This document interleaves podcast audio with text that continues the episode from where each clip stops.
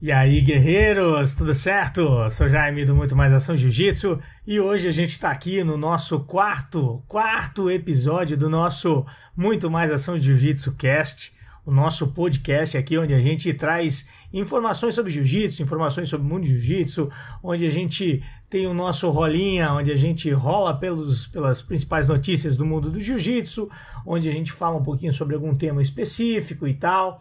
Acho que é, é um prazer, acho não, eu tenho certeza que é um prazer imenso ter você aqui no nosso podcast. Muito obrigado por acompanhar. A gente já está no nosso quarto episódio. É muito legal ter você aqui comigo. E se você não assistiu os episódios anteriores, estão todos aí disponíveis nas melhores plataformas de podcast. Então é isso. A gente sempre recebe muita, muita mensagem, é, todo mundo aí comentando, e realmente eu fico muito grato com todo mundo que apoia o podcast, todo mundo que ouve. É, aconteceu até semana passada uma coisa interessante. Eu tinha demorado um pouco para postar o nosso podcast de episódio 3 e eu recebi uma mensagem lá no Instagram assim do, do, de um camarada dizendo assim: Pô, Germão, e aí, cara, cadê o podcast? Isso era 10 horas da noite. E eu tinha acabado de soltar o podcast 3. Daí eu disse assim, porra, irmão, já tá na plataforma, dá uma olhada. Daí ele respondeu, pô, já irmão, salvou o busão de retorno.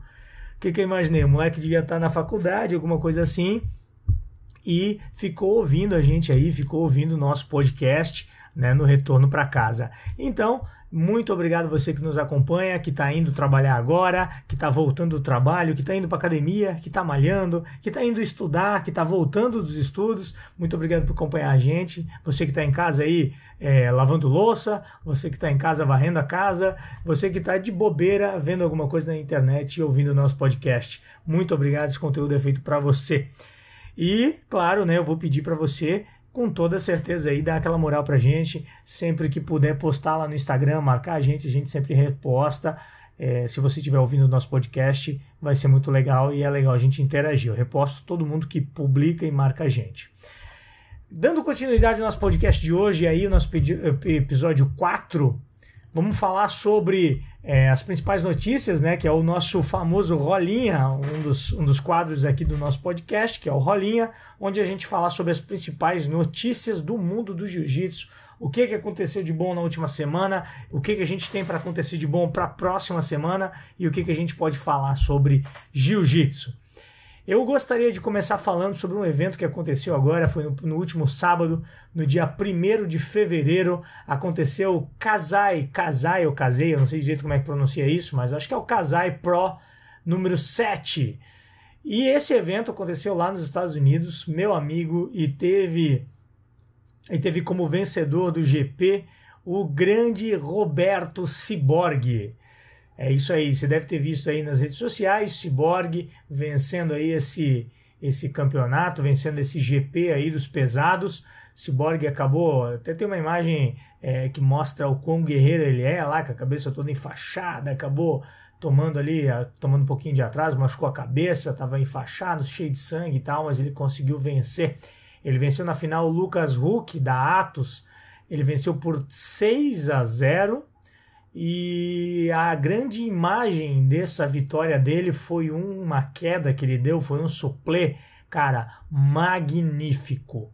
Cara, uma perfeição assim de golpe, cara, sensacional. Ele, ele acabou cinturando o, o Lucas Huck pelas costas assim, deu aquela aquela sarrada, né, vamos dizer assim, né, como diriam os funkeiros, deu uma sarrada, jogou o Hulk para cima e conseguiu projetar ele é, no tatame e ali manteve o Hulk o tempo inteiro no tatame, de costas no chão, botando pressão por cima, cara, tentando passar e tal. E lá no finalzinho, faltando, se eu não me engano, seis ou sete segundos, ele conseguiu pegar as costas, botar os ganchos e ir para finalização. E aí ele ganhou os pontos da, das costas e acabou vencendo por 6 a 0. Mas a luta toda é, acabou acabou correndo com 2 a 0 do Cyborg, no finalzinho ele conseguiu botar os outros ganchos e venceu. Esse evento ele acabou sendo em formato de GP, então assim, o Cyborg ele acabou vencendo, se eu não me engano, na primeira luta foi o Bruno Bastos, ele venceu por 2 a 0. Depois ele enfrentou o Nick Rodrigues. Você lembra do Nick Rodrigues, aquele faixa roxa, vamos dizer assim, é, faixa azul, na verdade, que ganhou a roxa lá no ADCC, que acabou vencendo o Cyborg no ADCC. Cyborg lutou a segunda rodada com ele, acabou empatando. E na terceira luta do GP, é, o Cyborg acabou vencendo o Vini Magalhães, o pezão por WO, porque o Vini acabou se machucando aí. Em compensação do outro lado, lá da chave, o Lucas acabou vencendo o Paulo Azambuja e o Kyle Bowen, é, ambos por 4 a 0 e venceu também o João Gabriel Rocha por 2 a 0. E aí na final a gente teve Roberto Sigborg contra Lucas Huck e o Roberto Sigborg venceu por 6 a 0, levando o título para casa e ficando com, com. Deixa eu ver se tinha premiação em dinheiro. Acho que não tinha premiação em dinheiro aqui. Ganhou um troféu muito bonito lá, foi muito legal. Acho que teve premiação em dinheiro, mas não tem aqui, eu não, acabei não anotando. Cyborg, vale lembrar, né, que tem 39 anos, meus amigos. 39 anos de idade, lutando em altíssimo nível. O cara consegue. E, e, vale lembrar, né? Que há pouco tempo atrás, se eu não me engano, foi o ano. Foi no ano passado, em agosto, ele já tinha ganhado o GP sem kimono, que esse, esse casei, na verdade, eu acho que eu não falei lá no começo, ele é um evento que esse evento teve lutas sem kimono, né? Todas essas lutas foram sem kimono. E o Cyborg, em agosto do ano passado, ele venceu o GP sem kimono da, da IBJJF e levou para casa 40 mil dólares, né? Então o Cyborg aí sem kimono, vai lembrar que ele foi campeão da DCC, fez super luta contra o André Galvão e tal. Então o Cyborg sempre quando tem, quando luta sem kimono é um dos grandes favoritos, né? Então essa é a primeira primeira notícia que a gente tem para trazer para vocês aí sobre é, o evento que aconteceu. O segundo, a segunda notícia, na verdade é uma notícia ainda, não é na verdade um evento, né? A gente vai lembrar que este próximo final de semana a gente vai ter o Pan Kids, né? O Pan Kids, é, organizado pela IBJJF, é um dos eventos mais importantes para essa molecada. É um evento somente de crianças, então vai rolar esse final de semana, é um evento só de crianças. As crianças, as melhores as melhores crianças do mundo acabam lutando esse evento aí. Então a gente tem uma, uma ótima oportunidade para ver essa nova, essa nova geração do jiu-jitsu. A gente consegue ver muitos cascas grossas lá lutando, muitas, muitos, muitas, muitos atletas que daqui a alguns anos vão chegar nas faixas adulto, nas faixas coloridas de adulto, nas faixas preta de adulto e com certeza vão mostrar um excelente jiu-jitsu e é uma maneira muito legal de a gente incentivar nossas crianças. É uma pena que isso acontece nos Estados Unidos, muita criança casca grossa aqui do Brasil poderia, né, poderia teria condições de lutar esse evento e ter uma boa, um bom resultado, é, porém é um evento que acontece nos Estados Unidos aí e as crianças que que aqui no Brasil quiserem lutar um evento que também é um evento muito bom é o brasileiro, né? O brasileiro deve acontecer aí, se eu não me engano, ele acontece ele acontece dia 25 e 26 de abril na cidade de Barueri. Então é uma excelente oportunidade para as crianças que não conseguem ir para os Estados Unidos, seja por grana, seja por visto, alguma coisa assim, elas têm condições aí de disputar o brasileiro, disputar em alto nível, um excelente campeonato, um, um campeonato com muita visibilidade.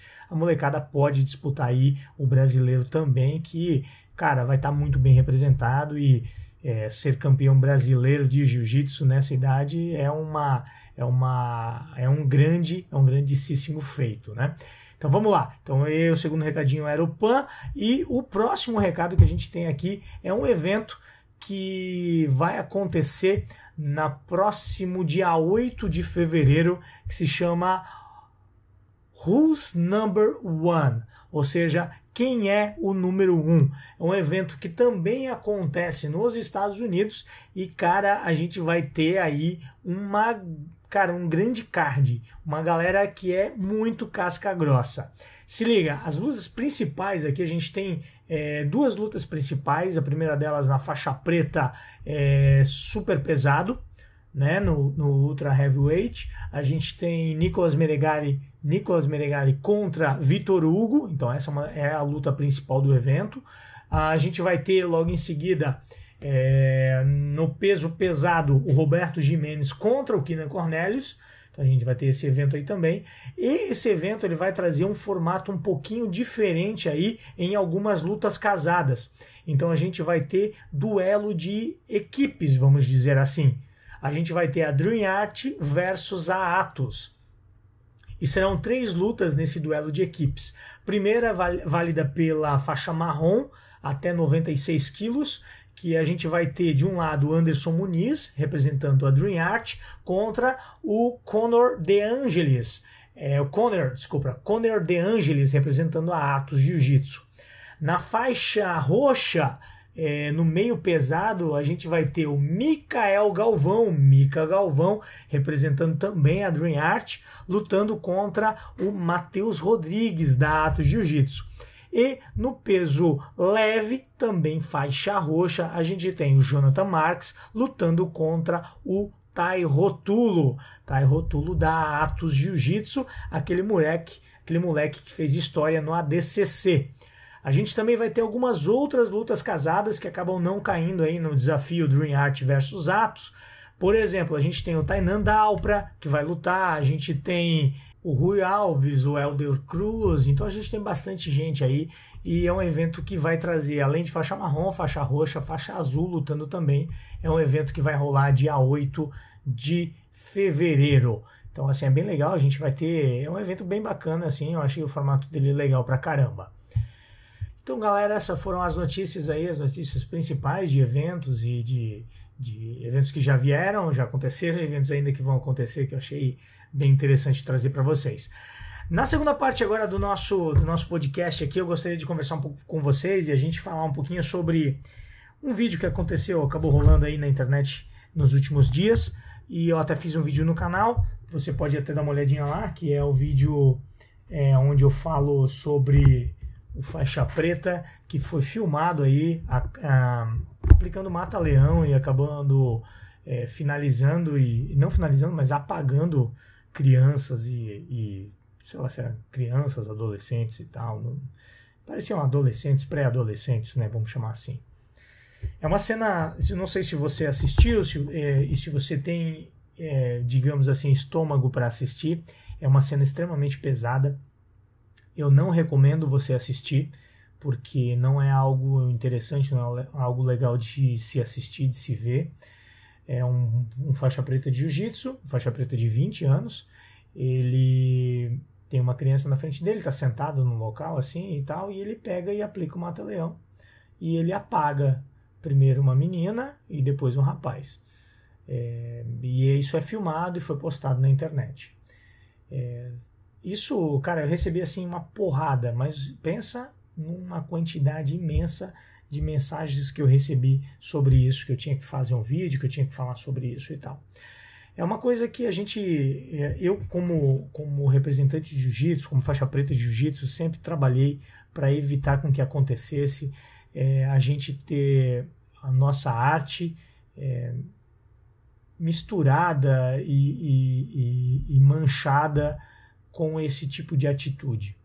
Eu sou um cara que sempre prezo muito pela qualidade do jiu-jitsu, eu sempre prezo pela por mostrar que o jiu-jitsu é feito de pessoas boas, para mostrar que o jiu-jitsu é feito não só de brucutu, mas também de gente que que além de brucutu é um cara que pensa, que respeita, que é inteligente, que pode falar, que pode falar bem, que pode conversar com uma pessoa, que é educado na rua, que pode usar o jiu-jitsu como uma ferramenta de inclusão social, que pode usar o jiu-jitsu como ferramenta de, de nivelamento de classes, que pode usar o jiu-jitsu como portas para que você possa desenvolver qualquer coisa na sua vida e, e usar o jiu-jitsu como ferramenta de apoio psicológico para quem precisa e de apoio mental para quem precisa e de apoio físico, né? Quando alguém quer praticar algum esporte e tal, que precisa fazer um esporte, é, o jiu-jitsu pode ser usado isso também. O jiu-jitsu sempre me ajudou muito em, em vários aspectos da minha vida. É, o jiu-jitsu me dá autoconfiança, o jiu-jitsu é, mostra que eu posso. Me, me, dá autoconfiança e me mostra que eu posso conversar de igual para igual com, com todo mundo, com qualquer pessoa, que eu não preciso ter medo de ninguém, que eu não preciso me sentir acanhado com ninguém, que eu posso respeitar todo mundo e, e que todo mundo merece respeito. Seja ele o magrinho, seja ele o gordinho, seja ele o novinho, seja ele o, o velhinho, né? Então, assim, todo mundo merece respeito. E quando a gente vê quando eu principalmente vejo uma cena dessa, eu fico, cara, triste. Eu fico pensando assim, cara, onde eu errei? Sabe? Eu, sério, eu fico pensando, eu fico me fazendo autocrítica onde eu errei. Onde foi que eu ainda não consegui chegar com o meu trabalho sobre jiu-jitsu que ainda tem gente que faz esse tipo de coisa, sabe, cara?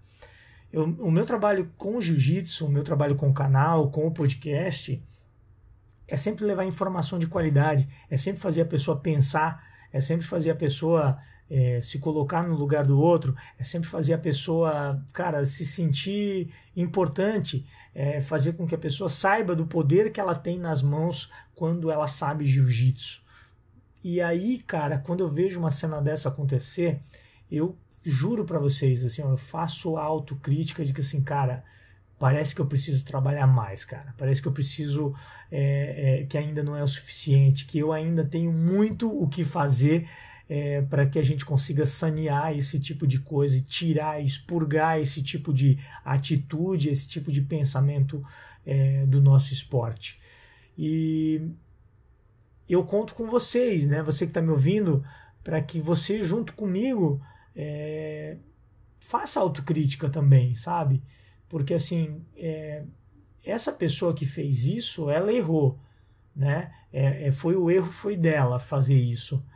Mas a gente que está envolvido no jiu-jitsu, nós que somos graduados, né? Se você, se você já treina jiu-jitsu, já tem um grauzinho, ou se você treina jiu-jitsu é faixa branca, mas já tem um pouquinho de noção, você também pode ajudar para que esse tipo de coisa não aconteça.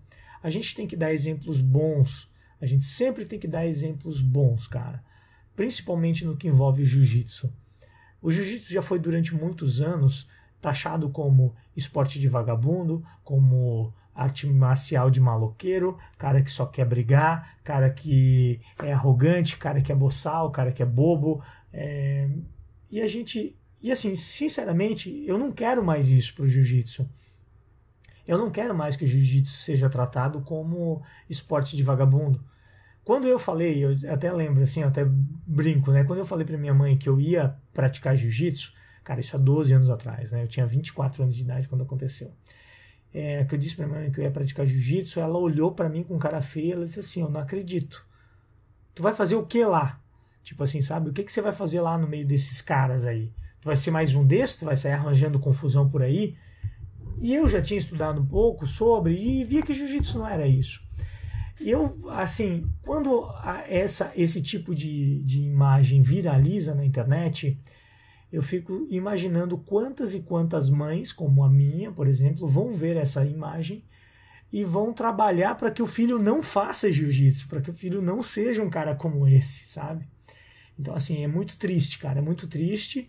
E, e eu só. E eu, eu, assim, sinceramente, eu começo a pensar o quão mais, o quanto mais eu tenho que trabalhar para que eu consiga entrar na mente das pessoas e fazer com que elas trabalhem em prol de jiu-jitsu e não contra. Que isso realmente realmente é um trabalho contra o jiu-jitsu, é um trabalho contra tudo que eu prego aqui, com tudo que eu, que eu, que eu prezo, e eu garanto para você que está me ouvindo que é contra o que o seu professor prega, que é contra o que o seu professor preza dentro da arte marcial. Isso não agrega nada.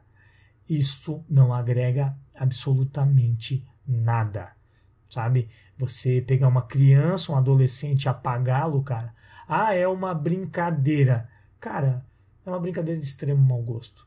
De extremo mau gosto. Né? Então, assim, é muito triste. É muito triste a gente, a gente ver uma cena dessa.